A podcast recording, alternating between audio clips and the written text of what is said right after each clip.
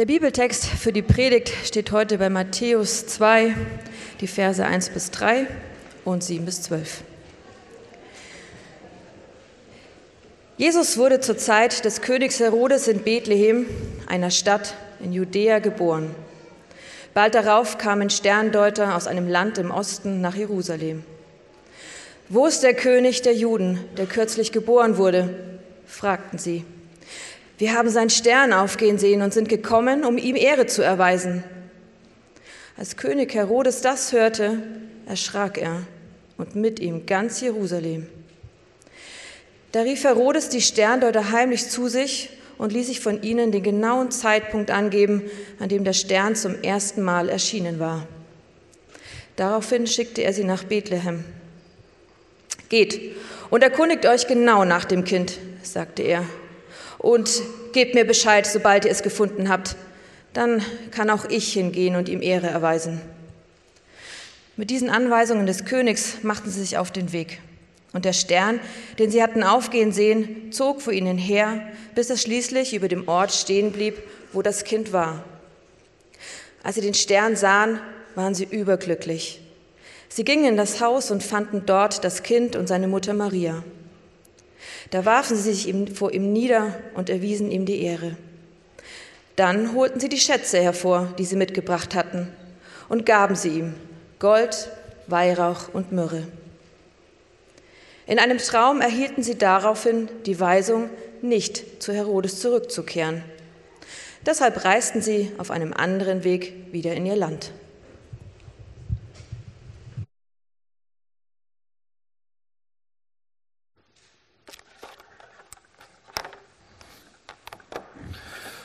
Ich weiß nicht, wie es euch geht, aber mir geht es fast jeden Sonntag so, wenn die Kinder hier so rausziehen, so, dann fühlt sich das so ein bisschen an wie der Auszug aus Ägypten. Ja? Die Kinder Israels, Auszug aus Ägypten, aus der Gefangenschaft, die Kinder. Jedes Mal, ich weiß nicht, irgendwas müssen wir da bald mal ändern, dass sie sich nicht mehr so gefangen fühlen. Und naja, anyway.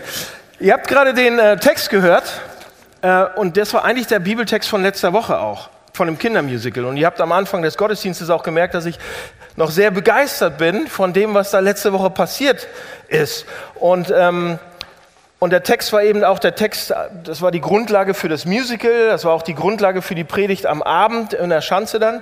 Und ähm, ich habe gemerkt, meine Güte, da steckt so viel im Text drin, den würde ich mir noch mal gerne anschauen, genauer. Und das mache ich. Oder habe ich die Woche gemacht und mache ich heute gerne mit euch noch mal. Also wir, die, die, die Basis für heute, äh, für die Predigt ist dieser Text. Aber ähm, ich würde gerne zum Anfang noch mal beten und dann für den Text auch, für dass er ankommt bei uns und dann gucken wir uns genau an, was er bedeutet. Lieber Vater, vielen Dank für diesen Gottesdienst, vielen Dank, dass du auch hier bist, das glaube ich.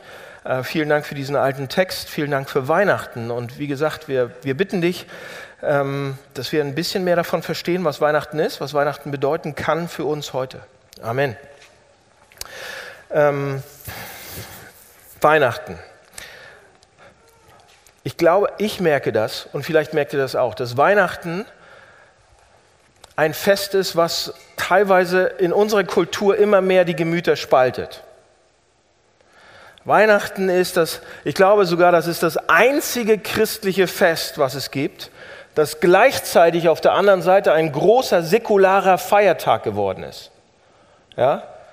Ich glaube sogar der größte in unserer Kultur heutzutage.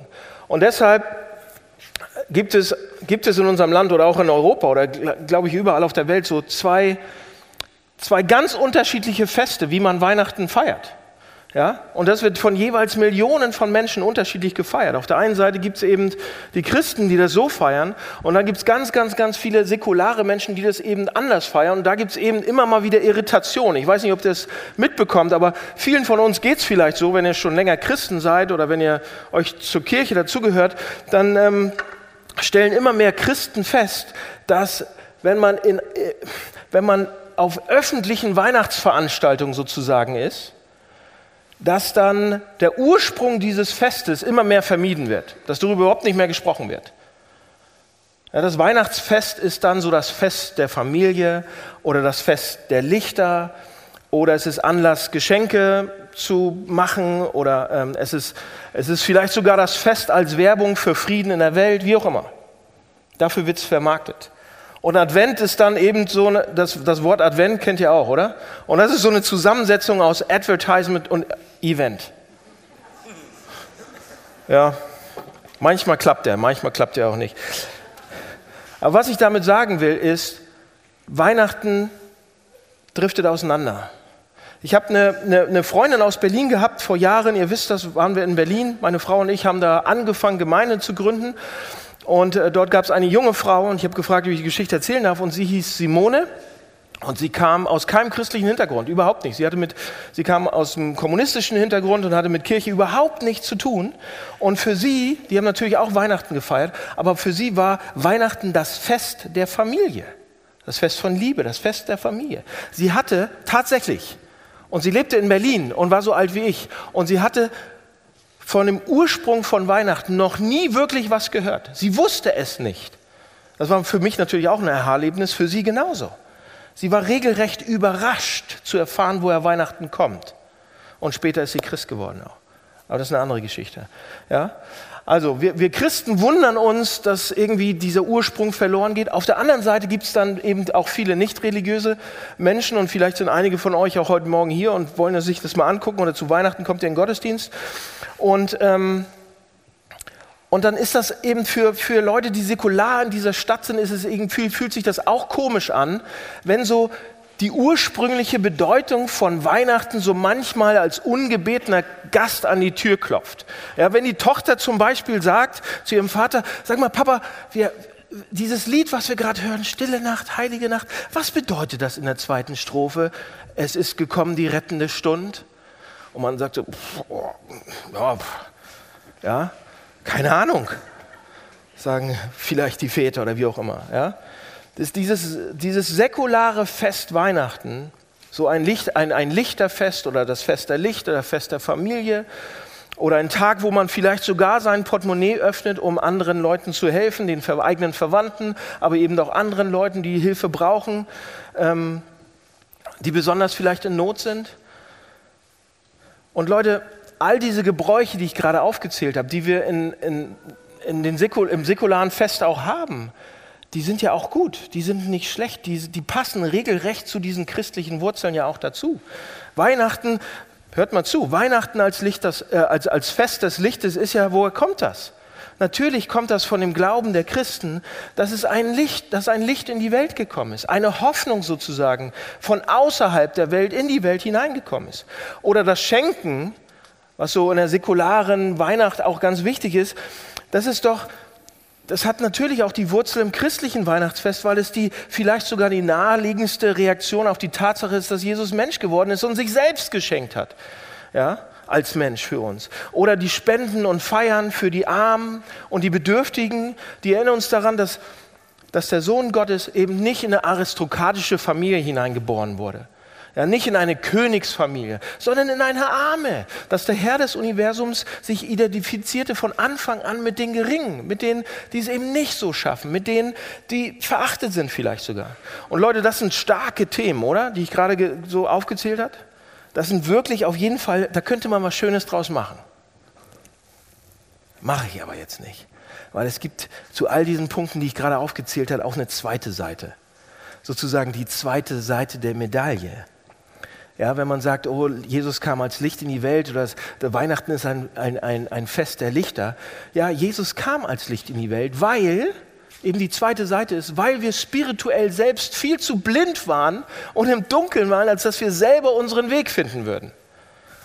Das hören wir nicht so gerne. Oder Jesus wurde ein Mensch und starb, weil unser moralischer Bankrott so total ist, dass wir nur auf diese Art und Weise Vergebung bekommen konnten, wieder mit Gott ins Reine kommen konnten.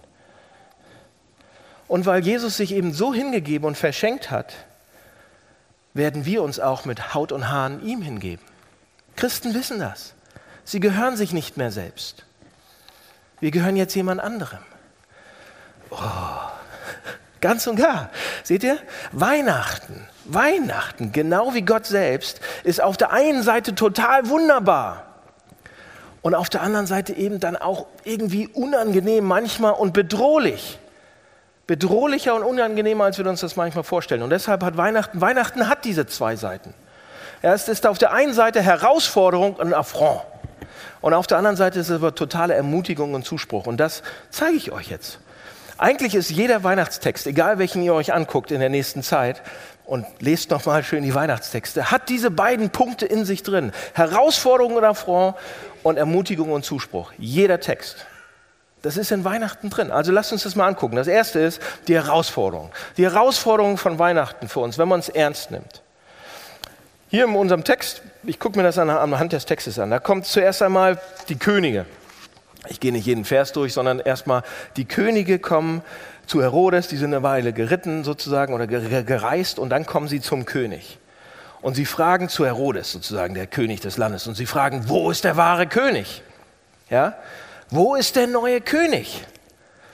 Und dann steht im Text, als sie das hörten, bekamen alle Angst. Haben alle Angst bekommen.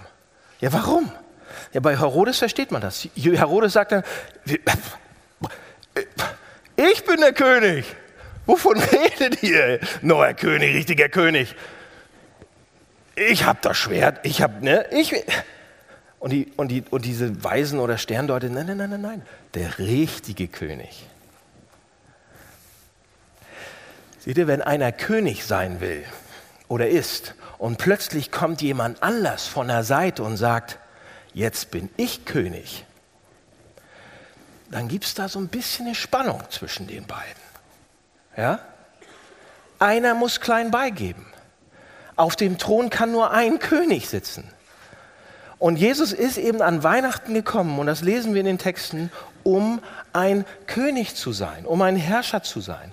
Er beansprucht, und das ist echt unangenehm, das ist die Herausforderung, er beansprucht eine Autorität, eine absolute Hingabe, die bedingungslos ist. Und das lässt bei uns die Alarmglocken läuten, oder? Das lässt bei uns die Alarmglocken in unserem Inneren. Und es spricht da von uns allen. In unserem Inneren, ich, für mich als erstes, in unserem Inneren gibt es dann einen Impuls, der sagt, ich lasse mir von niemandem was sagen. Vielleicht mal einen Ratschlag, aber ich lasse mir von niemandem was sagen. Jeder von uns möchte gern, dass der Rest der Welt sich um einen selber dreht im tiefsten des Herzens. Wir haben das vielleicht durch Erziehung oder durch, durch viele andere Sachen, durch unsere Ausbildung gelernt, manchmal zu verdecken. Ja, manchmal wollen wir ja teamfähig sein und manchmal wollen wir gut rüberkommen und nett und freundlich sein.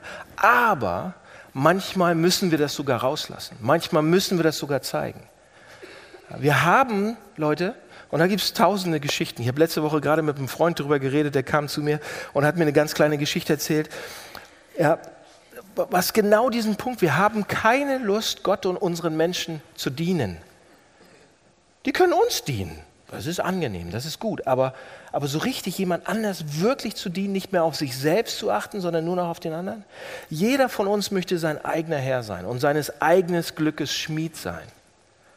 Und auch was immer das in Gefahr bringt, wird als so ein bisschen als Bedrohung an, empfunden. Und wenn an Weihnachten jetzt Jesus kommt, Gott selbst kommt und einen absoluten, schrankenlosen Autoritäts- und Loyalitätsanspruch hat, dann gibt es ein Problem. Und wir verabschieden uns von ihm auf unterschiedlichen Arten und Weisen. Ja, die Weisen, diese Sterndeuter kommen und sagen, wo ist der wahre König? Und das ist eine beunruhigende Frage. Weil er auf den Thron will natürlich, vielleicht sogar auf meinen Thron. Und Leute, und dann haben wir nämlich Methoden entwickelt, wie wir diesen Anspruch umgehen können. Wie wir dieser Sache aus dem Weg gehen können. Zum Beispiel, zum Beispiel, ich fange mal an. Da will jemand auf den Thron, der kommt und hat diesen Anspruch und will auf den Thron. Ich sehe das und das Erste, was ich mache, ich, ja, ich bin vielleicht ein bisschen eher auf Harmonie, ich möchte eher harmonisch sein. Ich sehe das und arrangiere mich damit und will keinen offenen Ärger anfangen. Ich sage, gut, okay, mach ruhig. Und ich halte mich, als, ich halte mich so oberflächlich an alles, was der dann auch sagt. Ich mache alles richtig. Ich strenge mich sogar richtig an, alles gut zu machen und halte mich an alles, was er sagt. Aber, aber, Leute, ich mache alles richtig und streng mich wirklich an, aber dann komme ich an eine Stelle, wo ich dann auch sagen kann, seht ihr, sieh, ich habe alles richtig gemacht. Ich habe mich an alles gehalten. Ich war immer perfekt sozusagen. Was du wolltest, habe ich erledigt. Und damit habe ich doch auch ein bisschen Anerkennung verdient, oder? Ich habe doch eine Beförderung irgendwann verdient. Ein bisschen mehr Lohn oder irgendwas. Ich habe doch immer alles richtig gemacht und du hast mir nie das fette Kalb gegeben, damit ich mal feiern kann. Der, der, der, die gleiche, der gleiche Ursprung, für den, dem das was sagt jetzt.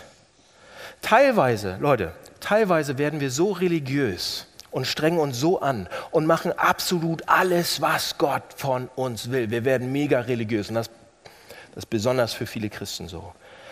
Ja, Hauptsache, wir dürfen auf unserem eigenen Thron bleiben. Wir machen alles, was Gott sagt, aber Hauptsache, ich darf auf meinem eigenen Thron bleiben. Ja, ich mache alles, um den König damit auch in eine Position zu bringen, in der er mir dann etwas schuldet. Das ist so eine ganz trickige Dynamik, die da bei vielen von uns abgeht, bei vielen Christen. Ich will mir dann doch nicht sagen lassen am Ende, weil ich weiß es doch am besten am Ende. Ich mache alles, um damit Gott in eine Position zu bringen, in der mir etwas schuldet, in der ich sagen kann, Leute, und oh, am meisten machen das Christen. Dieses Ding hier machen am meisten Christen. Durch unser Gutes tun sitzen wir letzten Endes das doch auf, setzen wir letzten Endes doch auf den Thron. Und wir wissen dann doch letzten Endes doch, doch wirklich, was gut für uns ist. Oder nicht? Und was Gott uns geben sollte und nicht. Und was er uns schuldet oder nicht. Hinterfragt euch mal. Wir machen es oft. Dann gibt es andere Leute, ja, die versuchen diese Throngeschichte zu umgehen, weil sie Gott nicht mehr so ganz ernst nehmen. Ja? Die sagen, ah, ja, ist ja gut, aber Gott meint das alles nicht so. Gibt's? Oh doch, er meint das so. Wer sagt dir, dass er es nicht so meint? Ja, ich? Ja, wer ist denn auf dem Thron? Na, du selbst. Wir nehmen ihn teilweise nicht mehr ernst und verändern, wer er ist und wie er ist und was er sagt.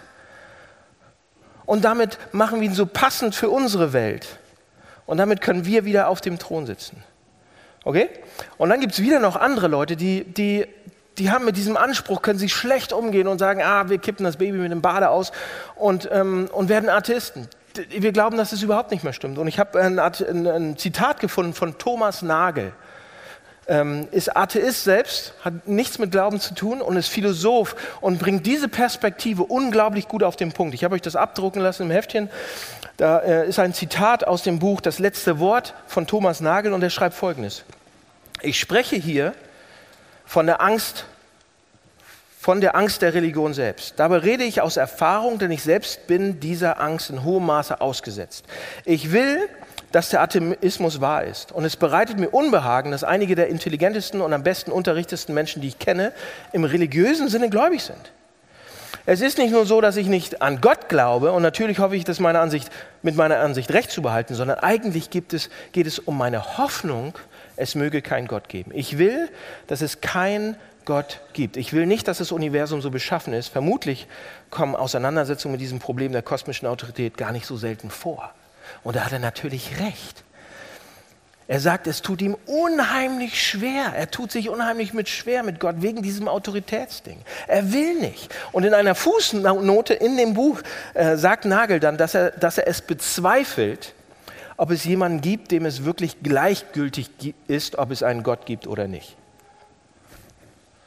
Ja, die einen wollen das unbedingt und die anderen wollen das unbedingt nicht. Aber gleichgültig ist so richtig nie. Es, es gibt eigentlich keine Neutralität in dieser Frage, ob Weihnachten wahr ist. Wenn der Sohn Gottes wirklich in der Krippe geboren ist, oh Mann, oh Mann, dann beansprucht er mich, mein ganzes Leben. Nicht nur ein bisschen, sondern alles. Das ist die Herausforderung von Weihnachten. Okay, und die ist schwer zu schlucken. Das macht Ihr Christen habt das schon oft gehört, aber die, die ihr das erste Mal hört oder mal so mal tatsächlich wirklich drüber nachdenkt, das ist die Herausforderung. Wenn dann ein Baby kommt, ein König, Gottes Sohn, dann ist die Herausforderung, dass er das beansprucht, unser König zu werden. So, Aber jetzt hier das zweite. Und das ist natürlich schwer an Weihnachten zu schlucken mit den ganzen Lichtern und alles und dem Tannenbaum und der Gans und so. Aber hier kommt die Ermutigung, der, der Zuspruch. Es kommt ein König an Weihnachten, hatte ich gesagt. Ja. Und diese, diese Weisen aus dem Morgenland, die kommen ja auch, um diesem König alles so Ehre und Geschenke zu bringen, ja? Und sie bringen ihm Geschenke. Eigentlich drei Geschenke. Und ich glaube, diese drei Geschenke zeigen uns, wie dieser König ist. Und das ist eine Ermutigung. Pass auf. Ähm, diese Weisen aus dem Morgenland kommen wahrscheinlich aus Persien irgendwo in der Ecke, aus dem Orient. Sie suchen das Kind, sie finden es und sie beschenken es. Und man könnte denken, okay, das ist eine nette Geste von diesen Leuten. Ne, Geburt schenkt man ja was manchmal. Aber wer die Bibel gut kennt, der weiß, dass hier nie etwas Nebensächliches erzählt wird. Das hier hat eine Bedeutung, das ist wichtig. Und Leute, das ist mega interessant, was da hier passiert. Sie schenken, was schenken sie? Sie schenken Gold, Weihrauch und Myrrhe. Voll die komischen Geschenke. Ja? Bei Gold hätte ich gesagt, gut, da war so ein super Zitat letzte Woche beim Kindermusical. Ja? Der eine äh, Weise aus dem Morgenland bringt Gold und, und sagt dann, ja, wieso Gold? Ja, meine Frau gesagt, Gold geht immer. Hat er recht? Falls ihr noch nichts habt, nee. Also Gold, Weihrauch, Mülle, Myrrhe. Und warum ist das so interessant? Leute, das Erste, warum es so interessant ist, diese drei Sachen, Gold, Weihrauch und Myrrhe, die kommen an dieser Stelle nicht das erste Mal in der Bibel vor. Die kommen schon mal vorher vor. In dieser Zusammensetzung auch. Und das ist, ich, ich fand, das war für mich augenöffnend. Und zwar kommen diese drei Sachen 1500 Jahre vor der Geburt von Jesus schon mal vor in der Bibel. Und sie zeigen etwas, sie deuten auf etwas hin. Und zwar in der Stiftshütte. Die Stiftshütte war so eine Vorform des Tempels damals, wo die, wo die Israeliten dachten, hier können wir Gott begegnen. Ja, oder wo sie Gott begegnet sind auch damals in der Situation. Ja, also in der Stiftshütte kamen diese drei Sachen vor. Und wir haben das Gold, da war das, der, die gesamte Bundeslade, das war so ein Koffer, also so ein, so ein Kasten, wo die zehn Gebote drin waren, waren ganz wichtig. Da war Gottes Präsenz drin, zumindest war das so die Bedeutung davon. Und dieser gesamte Kasten war mit Gold überzogen. Und dieser Deckel davon war der Versöhnungsdeckel, so hieß das. Ja, hier haben wir das Gold. Und dann ein paar Verse später geht's, geht's, da gab es einen Räucheraltar, da wurde, wurde Weihrauch, das ist so ein, so ein gelbes Kristallzeug, wurde verbrannt, weil das so gut gerochen hat, wie Räucher, viel besser als Räucherstäbchen. Und die haben das im Gottesdienst benutzt, um so Versöhnung und Vergebung darzustellen. Ja, 1500 Jahre vor der Geburt. Und dann gab es noch Myrrhe. Ja, Myrrhe ähm, war so eine, so, so, so eine Salbe oder so eine Totengabe eigentlich. Und die gab es auch beim Brandopferaltar, weil das, das sozusagen repräsentieren sollte, dass jemand für mich meine Schuld bezahlt. Dann da, damals das, also es war ja ein, ein, ein, ein Zeichen, ein Symbol damals. So, und dann kommen wir, diese Sachen gab es eben schon mal. Und jetzt kommen wir in unseren Text zurück, in Matthäus 2, Vers 11. Und hier wird das Jesuskind das erste Mal so richtig vorgestellt. Die ersten Kapitel so der, im Neuen Testament. Hier wird das, die Person das Leben von Jesus Christus vorgestellt und da schon wird bereits, werden bereits diese drei Sachen gesagt. Und da wird bereits erzählt, zu, zu wer er ist und zu was er gekommen ist. Ja, das ist im Prinzip schon ein, ein Hinweis auf das, was er machen wird, auf das Kreuz. Im Prinzip, Leute, und das ist das Spannende, gibt Gott hier in diesen zwei, drei Versen schon eine komplette Beschreibung, wer das Kind ist und zu was er gekommen ist. Und das ist mega spannend. Ja, wir, halt, wir erhalten hier auf eine nachdrückliche Art und Weise den Weg vorgestellt, den das Kind gehen wird und wie er eben seinen Vater auf höchster Ebene ehren wird und damit eben auch den Weg für uns zu Gott freimachen wird. Das steckt da drin. Aber pass auf, Reihe nach. Kurz und knackig. Drei Geschenke. Gold, Weihrauch, Mülle. Gold. Und Gold, wisst ihr, das ist so ein wertvolles Edel, falls einer das noch nie in der Hand hatte, aber Gold ist eines der wertvollsten, edelsten Metalle, die so Edelmetalle.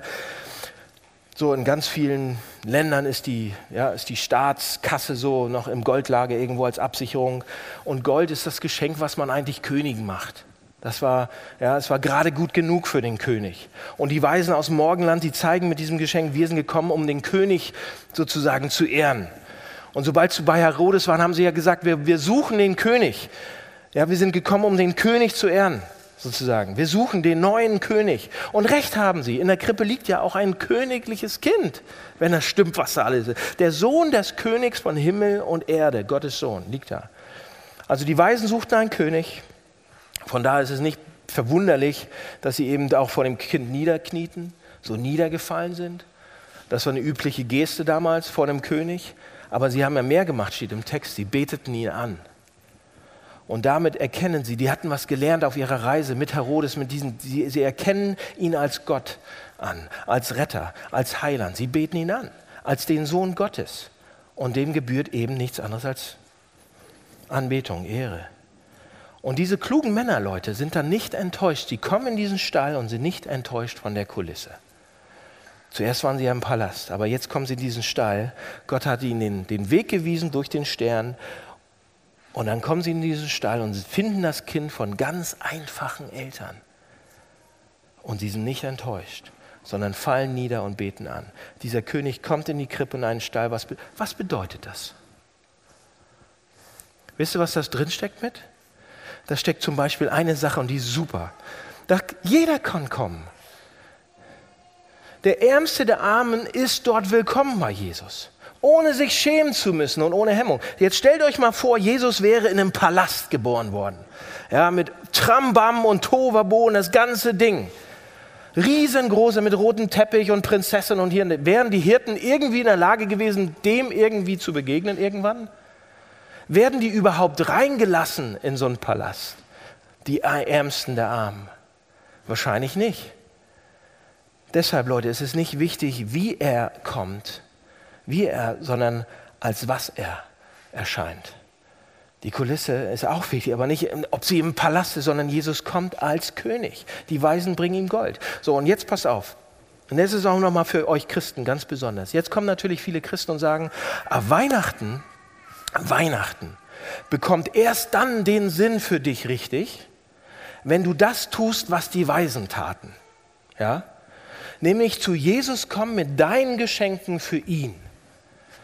Lasst uns an den Geschenken der Weisen sozusagen versuchen zu ergründen, was wir Jesus schenken können, was wir diesem Jesuskind schenken können, ja, was wir ihm zurückgeben können.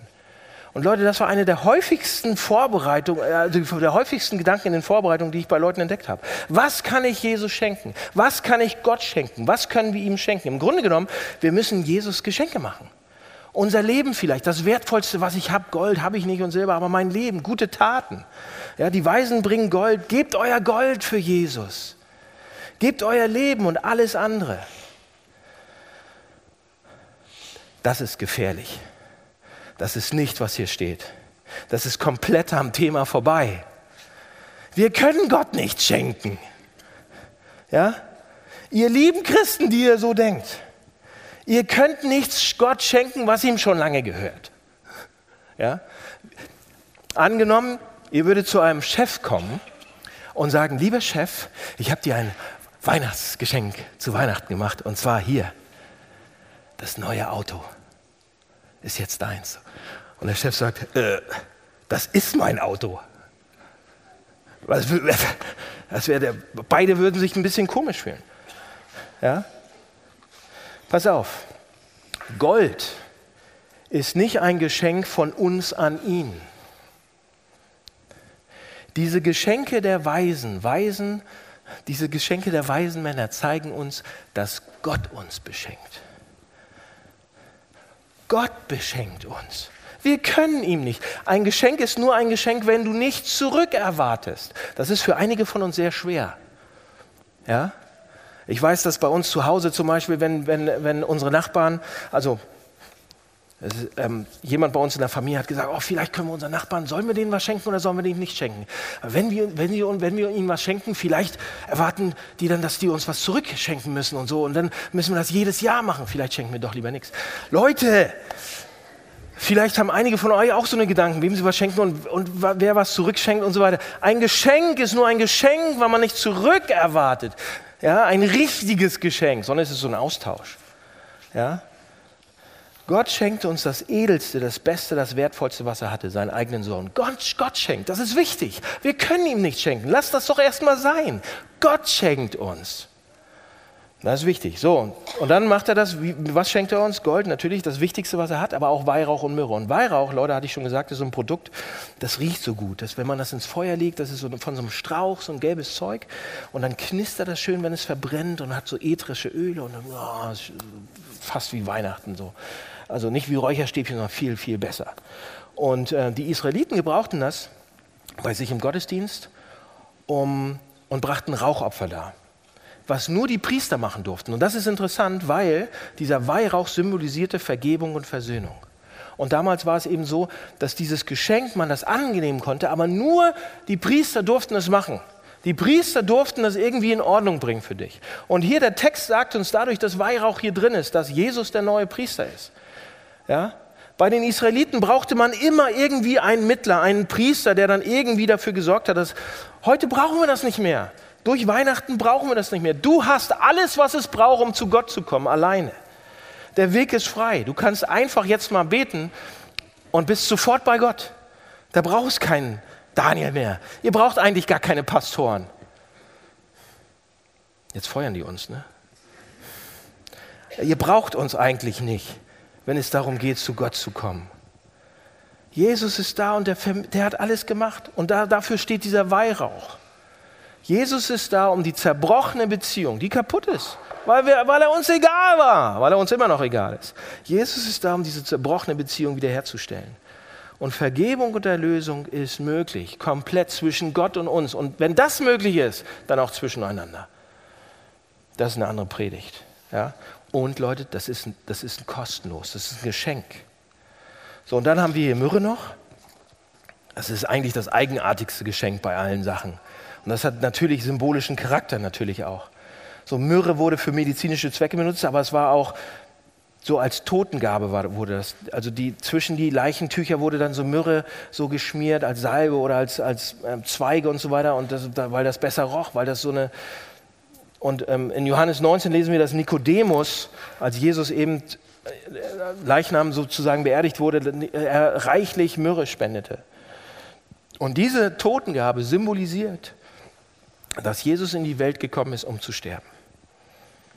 Und das ist, seht ihr, es gibt so ein Gemälde, ein englisches Gemälde, glaube ich, das, ähm, das ist so eine Krippe und da ist der Stall. Und an der Wand in der Krippe hängt ein Kreuz mit dem gekreuzigten Jesus. Und das ist natürlich sachlich unrichtig. Sachlich ist das falsch, aber theologisch ist es von tiefer Bedeutung, weil das die bittere Wahrheit von Weihnachten ist, aber auch das Evangelium, die gute Nachricht. Jesus kam in diese Welt, um zu sterben. Von Anfang an war das klar. Ja, und, und diese Myrrhe verdeutlicht, dass, dass er ans Kreuz gehen wird. Und es wird dann oft die Frage gestellt, ja, war dieser entsetzliche Tod von Jesus dann wirklich nötig? Hätte Gott nicht irgendwie einen anderen Weg finden können?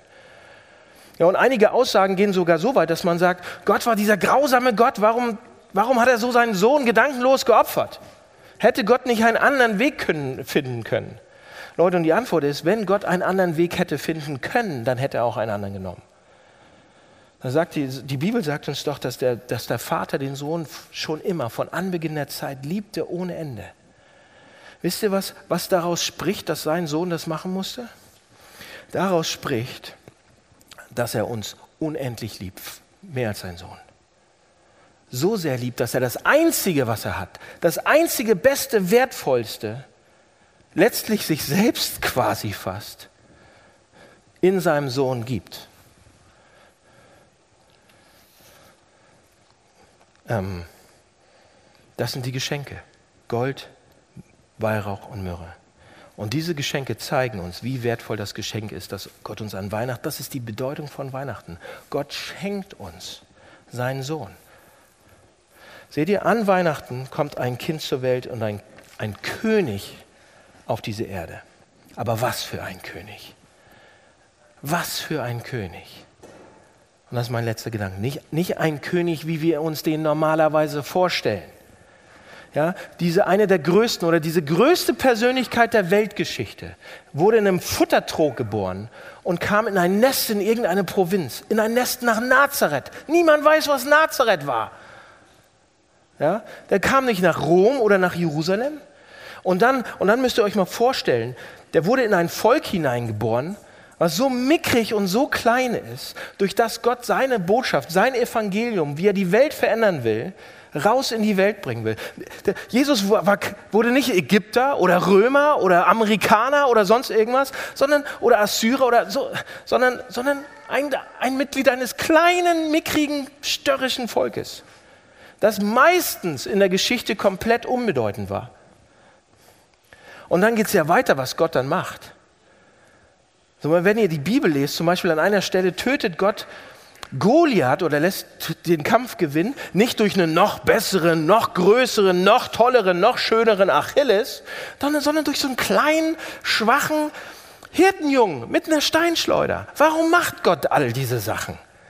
Nazareth und, und, und, und die Juden und, und, oder, das geht ja weiter. In der Antike war es immer so, dass der älteste Sohn, das war der Beste. Ein Glück bin ich auch der Älteste, aber der Älteste war immer der Beste. Die Antike geht ja nicht. Und der hat das ganze große Erbe bekommen. Und alle danach hatten keinen sozialen Status mehr. Aber wisst ihr, was Gott die ganze Zeit in der Bibel macht? Er dreht es um. Er schreibt Geschichte umgekehrt. Er nimmt niemals den Älteren, fast nie. Er nimmt, durch, durch wen schreibt er Geschichte? Durch Abel, nicht durch Kain. Durch Isaac, nicht durch Ismael. Durch Jakob, nicht durch Esau. Durch David und nicht seine älteren Brüder. Er nimmt immer die Kleinen.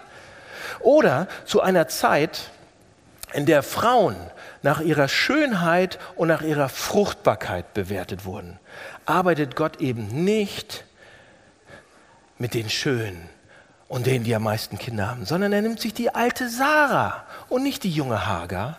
Er wählt Lea aus für seinen Auftrag und nicht die hübschere Rahel. Er wählt die unattraktive Lea, die von ihrem Mann noch nicht mal geliebt wird. Er wählt lauter Frauen aus danach, die unfruchtbar sind, die keine Kinder kriegen können damals. Rebekka, Hannah, Simeons Mutter, Elisabeth, all diese. Warum macht Gott das die ganze Zeit?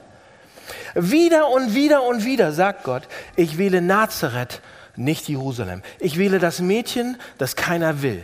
Ich wähle den Jungen, den alle übersehen. Warum ist das so? Nur weil Gott eine Vorliebe hat für so arme und schwache und benachteiligte und ausgegrenzte?